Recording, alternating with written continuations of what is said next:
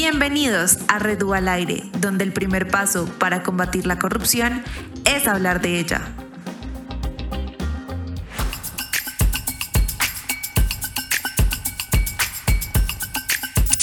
Hola, bienvenidos a este nuevo episodio de Red UA al Aire.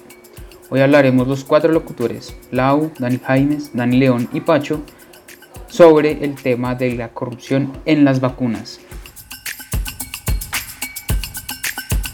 Hola, Lau Sofi, Pachis y Dani, ¿cómo están? ¿Listos para hablar de este súper tema? Preparadísimo. Preparadísimo también. Dani, ¿tú? Vamos a ver qué sale. No, no somos expertos, pero algo, algo les diremos. Bien. Exacto, yo creo que eso es súper importante aclarar que no somos expertos, pero que sí nos interesa mucho este tema y sobre todo su relación con la corrupción y como con los pequeños escándalos que han ido saliendo. Entonces, no sé qué les parece si empezamos hablando de los contratos. ¿Cómo es esto de que los contratos debían ser confidenciales? ¿Por qué debían ser confidenciales si realmente en, en los procesos de contratación de nuestro país estamos o el, el, Estado está obligado a mostrar o a ser abierto con los procesos. Eh, ¿Qué opinan de eso? Dani, yo, yo sé que tú sabes mucho este tema, yo no sé si nos puedes contextualizar un poquito más sobre qué tiene que ver la publicidad o, bueno, la publicación de los contratos y el tema de las vacunas. Bueno, lo primero que hay que decir es que aquí nadie sabe nada. O sea, precisamente por las cláusulas de confidencialidad, de confidencialidad que se están manejando, no podemos saber si estamos en una causal de contratación directa, si estamos en una causal de urgencia manifiesta. No, realmente no hay claridad de, de ello. Lo que podemos deducir es que estamos en una causal de contratación directa por patentes, o sea, único proveedor, o por eh, seguridad nacional, tema de salud pública. Hay que, hay sea, dos, Dani, perdón, como para entender no. un poquito. El, el, Estado siempre está obligado a mostrar los contratos o ser públicos los contratos. Sin embargo, bajo estas... Ajá, pero bajo esta emergencia pública, ellos pueden saltarse esa, esa norma o realmente nos están pasando por la galleta ahí como de frente. No, pues lo que te digo, no sabemos exactamente qué pasó en, el, en, en, la contratación, pero la norma permite este tipo de excepciones, porque, bueno, teniendo la lógica de la seguridad nacional, pues cuando un tema es tan delicado, no, no, no podemos sacarlo al público, porque realmente tiene unas situaciones eh, de orden nacional tan delicadas que sacándolo al público se podría generar una, una, una, un mayor conflicto del que ya lo hay. Ah, Eso es por un lado. Y por el otro lado, pues el tema de patentes, que también es uno que se dice que podría estar acá, pues al final solo hay una persona que tiene la patente. Entonces esa persona puede, digamos, jugar un poquito más con eso porque soy yo. Yo, yo tengo la, la patente, usted verá si me compra o no. Si me quiere comprar, hágale, si no, pues, pues chao.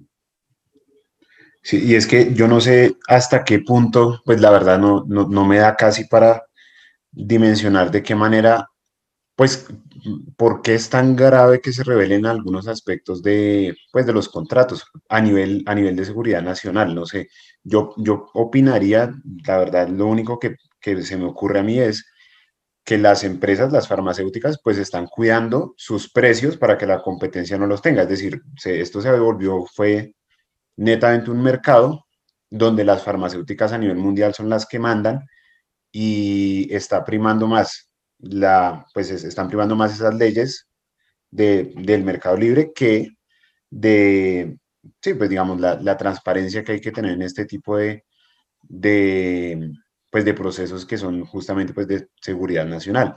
Yo no sé, pues es complejo porque hay gente que sus trabajos dependen de eso, pero pues, no sé. Yo tengo una pregunta y es, digamos, no hay manera de que, listo, obviamente las farmacéuticas dirán, bueno, tomó un proceso de investigación, vamos a patentarlo, pero también no, no hay como una forma de separar ese tema de libre, o sea, de informar a la gente, bueno, se está contratando, hasta ahí llega la información, cómo se está contratando, la cantidad que se está contratando y ya. O sea, hasta ahí no sería correcto como decir a la gente, oiga, estas son las vacunas que están disponibles, eh, estas las, la escasez que, que hay en medicamentos y esta es la población que se va a atender por tal y tal motivo no, o sea, no entiendo cuál sería ahí como el problema, si bien ya hay como medicamentos patentados, aún así hay gente que sabe cómo se está haciendo el manejo de esos medicamentos, se sabe la información, pero aún se mantiene la patente, o sea, creo que no sé si es un argumento sólido. Yo creo que la Sofía ya abrimos el, el debate a otro tema que me preocupa un montón y es, bueno, Una cosa es la corrupción, o bueno, no la corrupción porque no podemos juzgar que están siendo corruptos a priori, pero por lo menos la falta de transparencia en que publiquen los pliegos de contratación. Pero otra cosa también que a mí me preocupa un montón es la priorización de las vacunas y toda la corrupción que hay detrás de esto.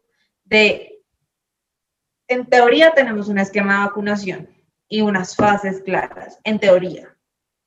Pero ahora, ¿quién determina de cada fase, quién es prioritario y quién no. Las vacunas sí alcanzan para cubrir toda la primera fase o no, que evidentemente no está pasando.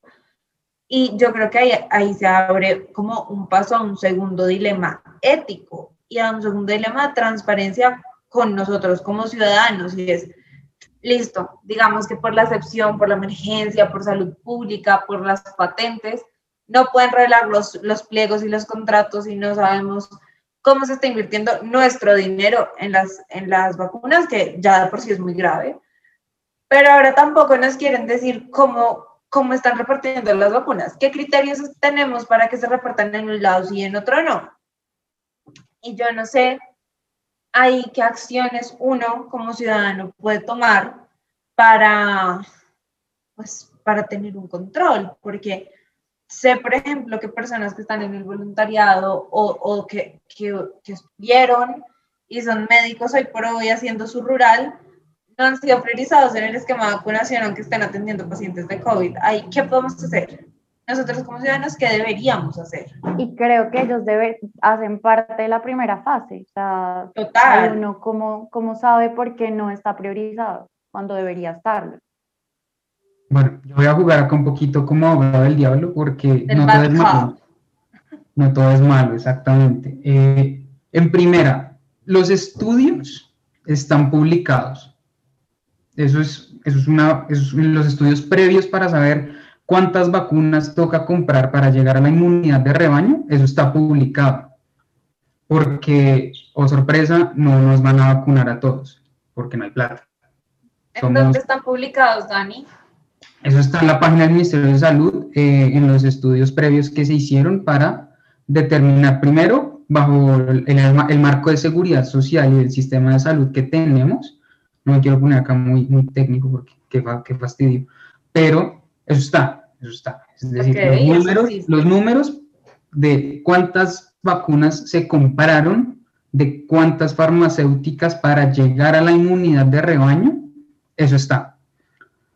Ahora, ¿cuál es el problema de transparencia que yo por lo menos pues percibo que es inherente a una cláusula de confidencialidad? Es que no podemos hacer control ni del precio ni del destinatario. ¿Cierto? Claro. Hay, hay especulaciones que dicen que a los países que le invirtieron dinero a los laboratorios, no solo le están dando la vacuna más barata, sino que le están dando mayor cantidad. Eso se puede ver clarísimo en la Unión Europea. Por ejemplo, nosotros miramos números de vacunación de Alemania y España y son asquerosamente diferentes. Y España es un país con dinero, no nos digamos mentiras, pero Alemania es el que pone laboratorios, Alemania es el que pone inversión, Alemania es el que va a prometer futuras facilidades para la investigación, mientras que España, pues, pues, ole, ole. Entonces, cuando tenemos este contexto, imaginémonos cómo estamos nosotros en, la fila.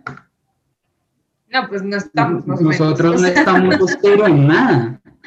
Y digamos de hecho, también esa parte de la, de, de la desigualdad en las vacunas, también creería yo que es poco ético cuando es tan necesario que todo el mundo o la mayoría de gente se vacune y más los países que, pues los países, no sé cómo explicarlo, como que están en desarrollo, que son los que menos han podido acceder y que hay también especulaciones, pero no es nada confirmado, que dicen que obtienen las vacunas a un mayor precio, pero todavía no es algo confirmado, no es algo que pueda decir hay certeza, eso es lo que están señalando eh, algunas noticias, pero entonces es eso, es como también ver qué, tan ético es, como que en algunos hayan menores precios y que uno no sepa cómo se está manejando eso, que queda mucha incertidumbre de por medio y mucha inseguridad de por medio.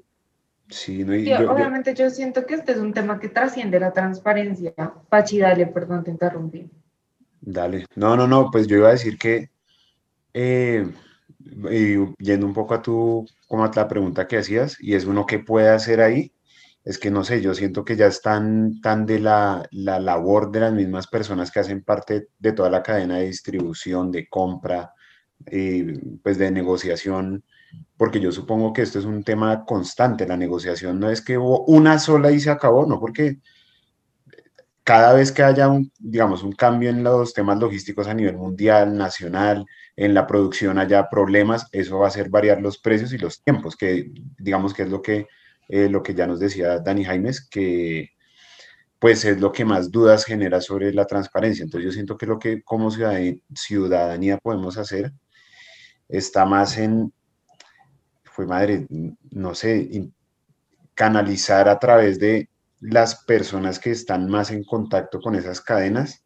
de, pues de trabajo que, no sé, que más o menos apelen a su, a su sentido de honestidad y de, porque no se me ocurre otra, no se me ocurre otra, digamos, porque ya las entidades... Nosotros no tenemos mucha fe al mundo en general, pero mm. yo siento que esto es, esto es un dilema digamos, lo que mostraba Dani Jaime es, que es un dilema que no es simplemente en Colombia, sino en el mundo. O sea, es, es un problema ético mundial. O sea, claramente la pandemia es un problema mundial, pero las decisiones que se toman alrededor de la pandemia también lo son y también involucran la ética.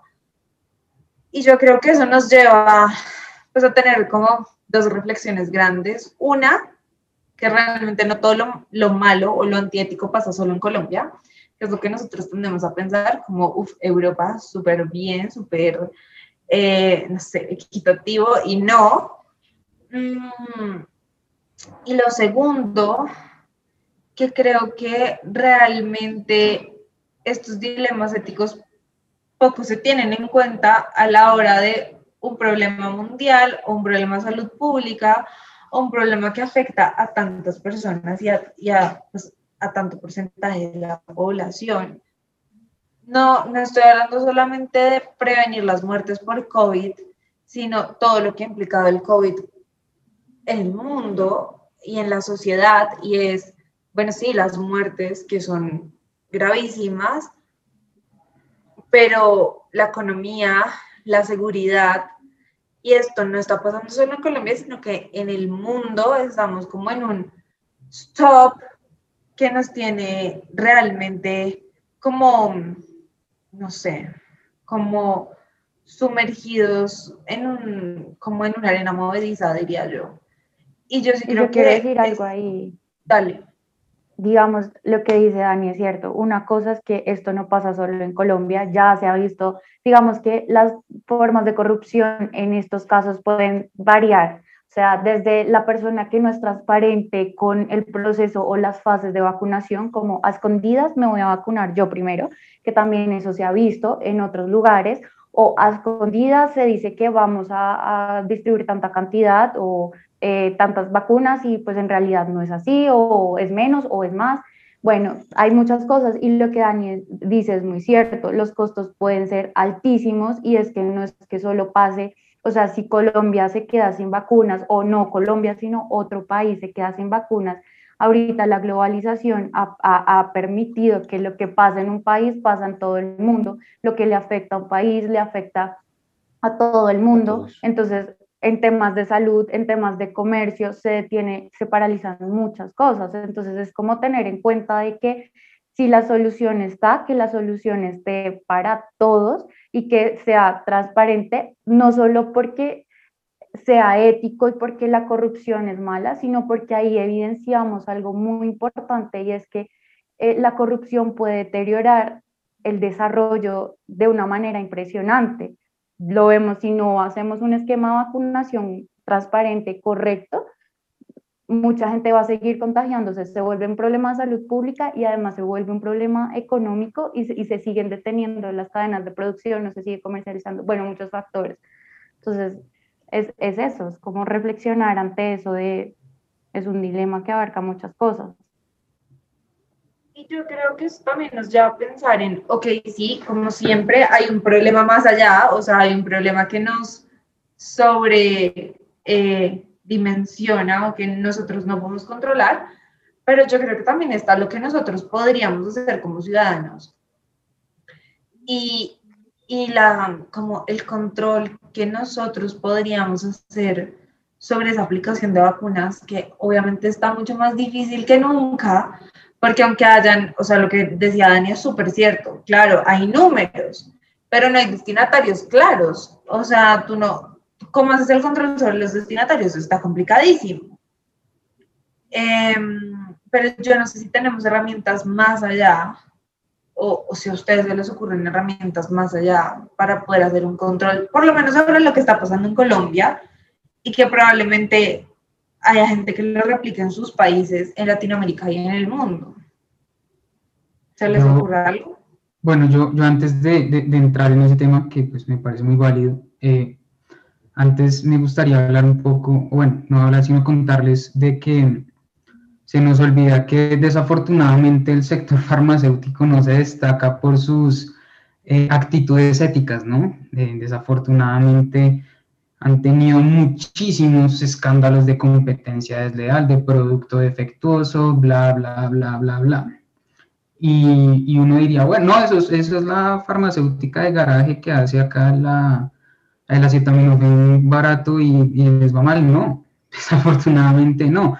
Pfizer ha tenido problemas de competencia desleal, AstraZeneca ha tenido multas de la Unión Europea por competencia desleal y por abuso de su posición en el mercado. Entonces, cuando combinamos este, esta materia prima de unos farmacéuticos que lo que quieren es llenarse los bolsillos, con un producto, como dirían los economistas, inelástico, que todo el mundo lo quiere comprar, cueste lo que cueste, pues tenemos un caldo delicioso para el desastre, o sea, lo que, está, lo que se viene es lo que va a estar pesado. Hasta ahorita estamos como empezando esa, esa visión un poco desastrosa. Ahora, ahora sí vamos a pasar a las vacunas, ya el tema de distribución de vacunación. A mí me parece increíble que a pesar de que no se pueda hacer control previo de lo que se hizo ya anteriormente, en tema de aplicación tampoco se puede hacer ningún tipo de control. Y esto es casi evidente porque el ministerio no creó ningún canal, por lo menos para recibir denuncias o para generar veeduría en la aplicación de las vacunas. No lo hay.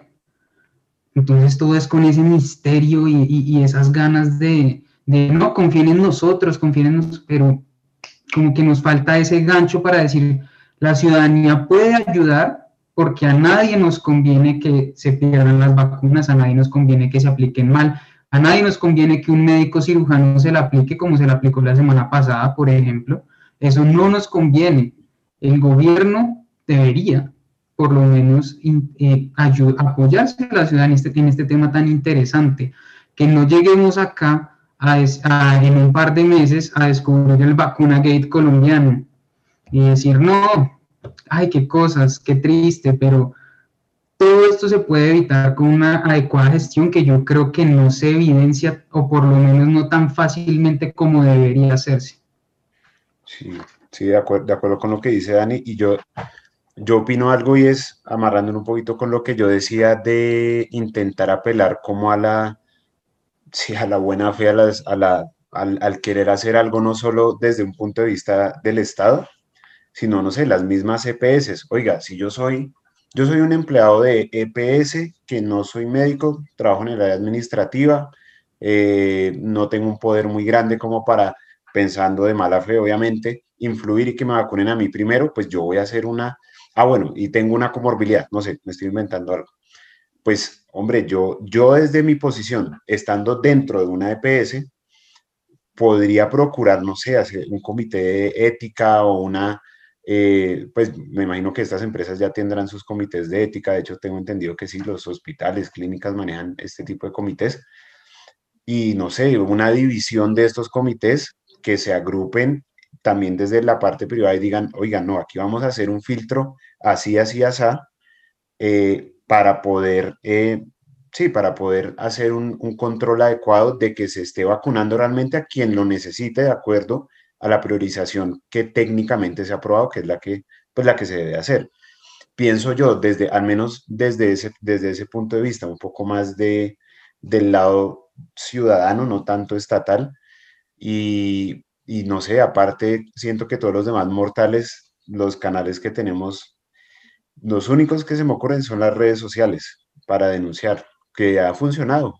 El video, eh, eh, una columna de opinión, que pues obviamente ya eso puede ser de una manera más profesional si lo hace un, periodista, en fin. Yo creo que eh, en estos últimos minutos han tocado un tema muy importante y es la responsabilidad que también tenemos nosotros y cómo podemos buscarnos los caminos para ejercer esa responsabilidad a mí se me ocurre que en verdad nada perdemos con ir a tocar las puertas al ministerio nosotros como red y, y ver cómo nos involucramos en la veeduría del proceso. Pero además que las personas que nos están escuchando o que, o que realmente están interesadas, que creo que pues lo ideal es que seamos todos, en hacer un seguimiento directo a, esta vacunación no se frenen porque no están los mecanismos demasiado visibles, sino que como dice Pacho, sírvanse de su celular, de sus redes sociales, para empezar a motivar un, como un control ciudadano sobre lo que nos está pasando. Em, siento que es muy importante que el Estado entienda que, que o sea, que en la ciudadanía encuentra un aliado, pero también... Exacto, pero que también, o sea, el gobierno trabaja para nosotros y es que eso no se nos puede olvidar, o sea, eso andar nosotros celebrando que nos trajeron las vacunas, no señores, es que ellos nos tenían que traer las vacunas y ahora que nos las trajeron nosotros tenemos que ejercer como control sobre lo que está pasando, porque al fin y al cabo, pues si nosotros no nos paramos en la raya, literalmente nos van a como a pasar por encima en un 2x3. Y yo creo que a mí me gustaría muchísimo aprovechar este espacio para decirle a las personas que nos escuchan que si tienen otras ideas de cómo como ciudadanos podemos pues como contribuir al control de las vacunas, nos la dejen saber, que si sienten que nosotros podemos ser un aliado en este control social nos lo dejen saber. Y no sé, también me parece que nosotros nos llevamos una reflexión muy importante de que como red tenemos que generar un rol un poquito más activo, no solo con el Ministerio de Salud, sino en general, eh, pues con el gobierno y con las herramientas que tenemos para ponerle el ojo a esto, porque también lo que está pasando es que la gente que, que está haciendo el seguimiento eh, hace parte de partidos políticos, tienen unos intereses como muy particulares y esto tampoco nos sirve, o sea, necesitamos algo que sea político y objetivo. Yo no sé, decir no sé, dale. Como sabemos, o sea, tenemos claro más o menos los canales por los cuales se van a vacunar, si no estoy mal y me corrige Dani Jaime, Sopachis o Dani León, van a ser las EPS, si no estoy mal es importante que las EPS sean muy transparentes y muy claras como quienes se han vacunado y como que no sé si es muy complicado. Bueno, uno de ciudadano debe exigir eso y debe ser el derecho de decir, bueno, listo, no me cuente cómo está haciendo el negocio, pero cuénteme quién ya está vacunado.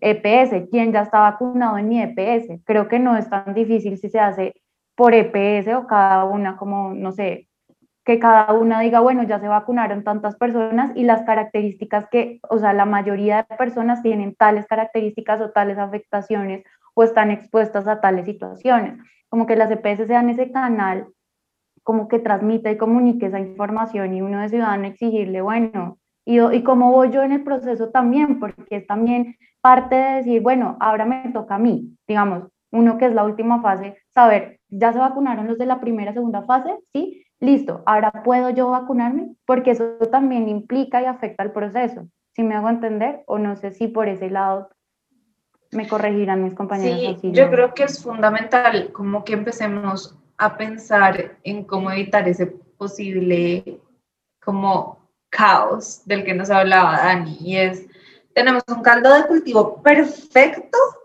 para un montón de corrupción, para que Marica termine pasando lo que pasaba, pasó en Miami hace como dos meses que a uno le vendían ahí la vacuna por debajo de cuerda y, oigan, que no sea y que no se nos refleje el Disis Colombia igual corrupción, porque no debemos ser eso. O sea, realmente yo siento que no estoy diciendo que vamos a salvar el mundo y que no va a haber corrupción en las vacunas, porque, hey, o sea, probablemente va a haber.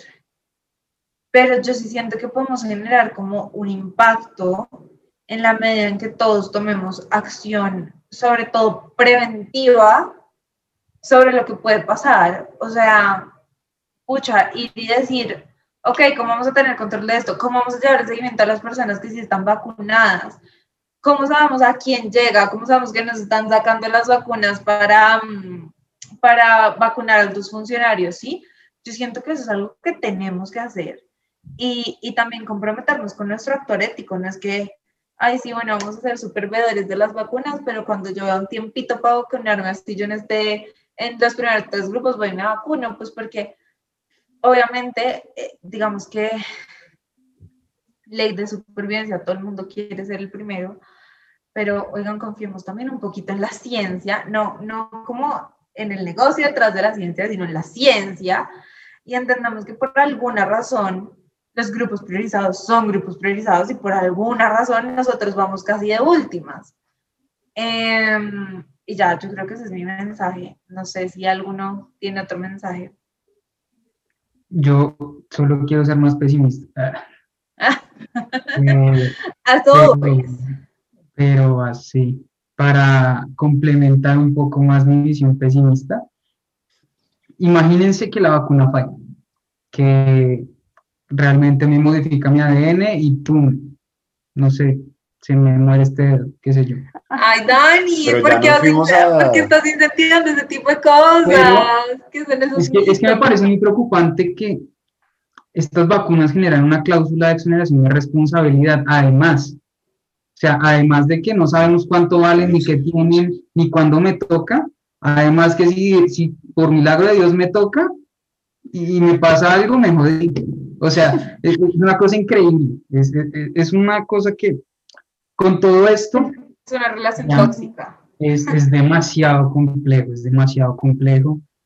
Eh, yo sí estoy, pues no ofendido, porque, ¿sabes?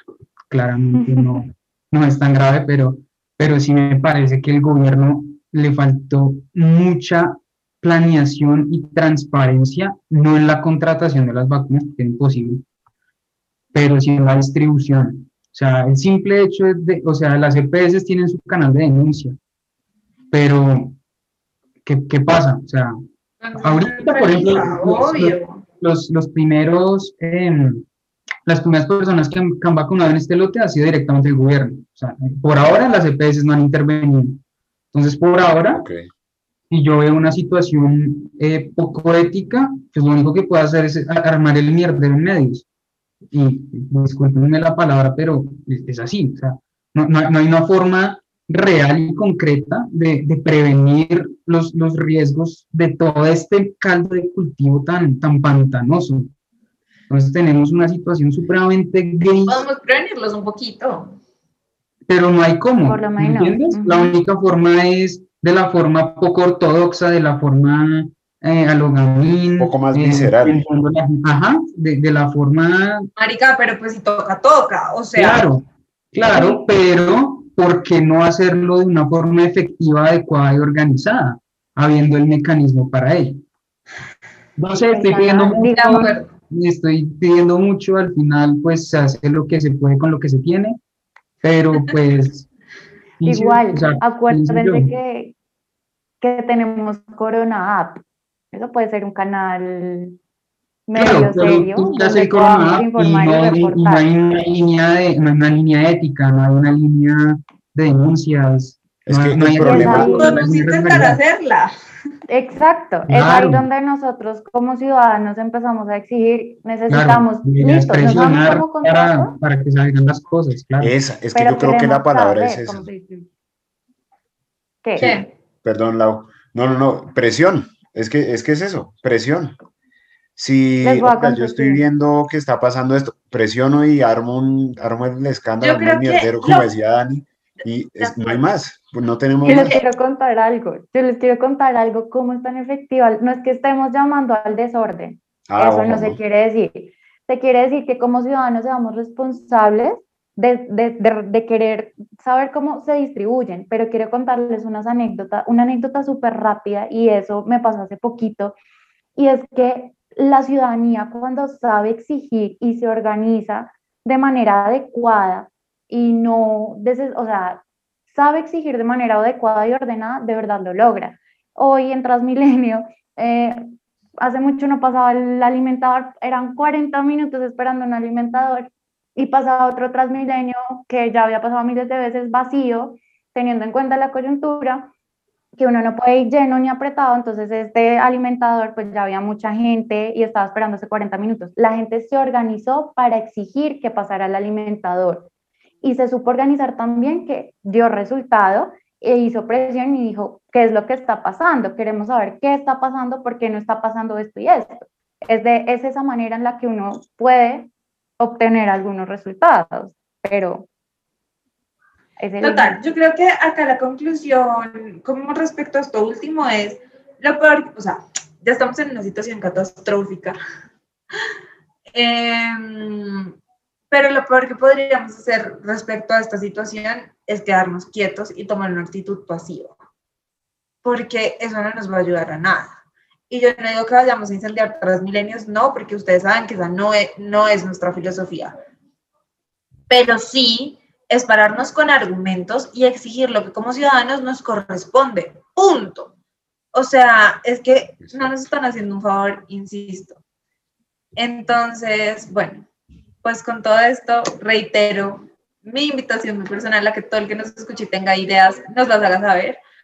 A decirles que nosotros como red nos vamos a poner en la tarea de ser un poco más, mm, ¿cómo se dice eso? Como duros eh, y que realmente la responsabilidad también es de nosotros, si nos dejamos o no nos dejamos meter goles. Ya, Eso es todo, tampoco desconfío, pues que no creo que el gobierno tenga una mala intención detrás de, sí hay una mala planeación, pero pues es difícil planear en una pandemia que nadie esperaba y nadie sabía que nos iba a llegar. Pero seguramente tanto dentro del gobierno como dentro de las instituciones públicas y privadas, vamos a encontrar aliados que nos ayuden a llevar esto a un mejor término. Eh, y ya, pues, pues, por favor, por favor, solo no tomen una actitud pasiva al respecto. Sí, yo, yo, yo yo quisiera, decir, Vale, Dale, gracias. No, yo, yo quisiera decir algo también trayendo un ejemplo de algo que yo he escuchado esta mañana en, en, en radio, en Caracol específicamente, que no recuerdo bien el caso puntual.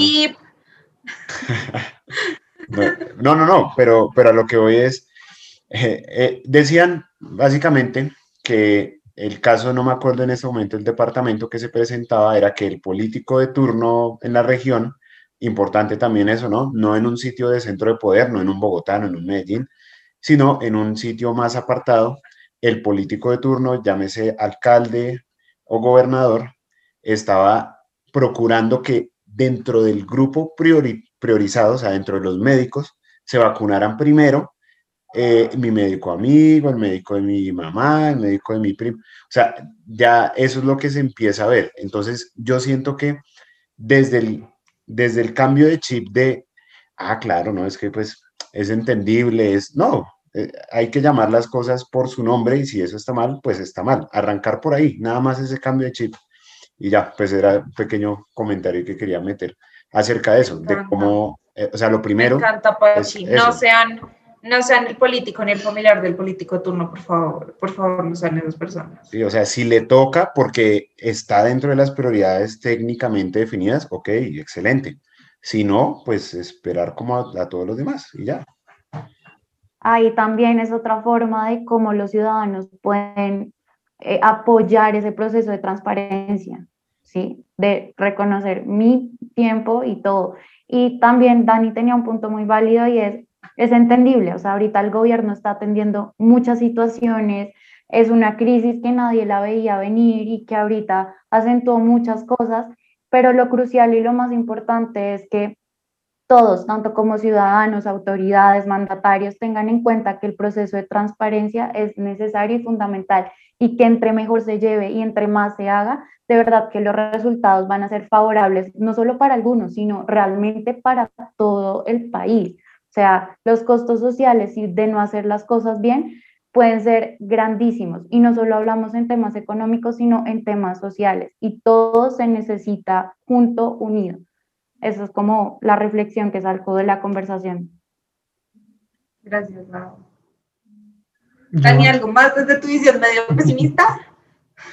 Yo, no, yo me quedo con lo que dijeron, la verdad. Me parece que la única, la única que veo es, de verdad, ejercer presión, eh, ejercer control, puede que no sea un control eh, jurídico, un control, digamos, técnico, pero algún tipo de control que, que por lo menos haga ver a, a, las personas que pueden tomar las decisiones que, que si se toman los mecanismos correctos, que eso, digamos, no, no lo ahondamos casi, pero pues hay muchos mecanismos para la veeduría que pues no son todos necesariamente dárselos a la ciudadanía, porque también uno entiende que hay temas de reservas, hay temas muy técnicos, eh, no más el tema de la refrigeración, o sea, son temas demasiado complejos, pero, pero si uno puede, digamos, echar mano de, de las personas que nos preocupa este tema para, para intentar que sea un poco más transparente y, y mejor. Y lo que dice la USOFI, al final esto es para todos. O sea, el, el, alcalde que se vacune primero no va a hacer nada. Eso Exacto. no va a funcionar. o sea, dejen de querer ser los primeros siempre. Es que ahí está, ahí está. Eso, eso a la larga no, no va a traer ni beneficios económicos, ni tampoco le va a traer una mejor salud. O sea, al final no, no es necesario. Entonces, primero ni siquiera sabemos si la vacuna funciona, ¿no? Si funciona a largo plazo, solo seis meses. No creo que nos vaya a quitar un dedo, como dice Dani, ni que nos vaya a insertar un chip, ni nada de esos mitos. Cada quien crea lo que quiera creer. Bill Gates, no, no, no, eso no. No, no. Lo único que sé es que es la primera luz de esperanza que vemos en un año y pico de pandemia y está bien que tengamos esperanza en la vacuna porque eso nos alimenta como sociedad. Más allá si la vacuna sirve o no, de si usted se quiere vacunar o no, entienda que esto es un proceso de todos, como dijeron la Sofía, Dani y Pacho, y que depende de nosotros que pueda ser un poquito mejor o muchísimo peor. Entonces, tomen un rol activo, así se vayan a vacunar o no, pero tomen un rol activo como ciudadanos y nosotros haremos lo mismo. Gracias, Sofi y Dani, por, por esta conversación tan amena. Hablar con ustedes siempre es un placer. Esperamos que les haya gustado a todos también. Gracias por estar conectados en un episodio más de Red U al aire. Los invitamos a escuchar el resto de episodios en las diferentes plataformas digitales como Spotify, Deezer, YouTube y iTunes. Y no se olviden seguirnos en nuestro Instagram y Twitter como Red Raya al Piso UA, en Facebook como La Red UA y visitar nuestra página web www.redua.org para conocer más de nosotros. Y recuerden que el primer paso para visibilizar la corrupción es hablar de ella.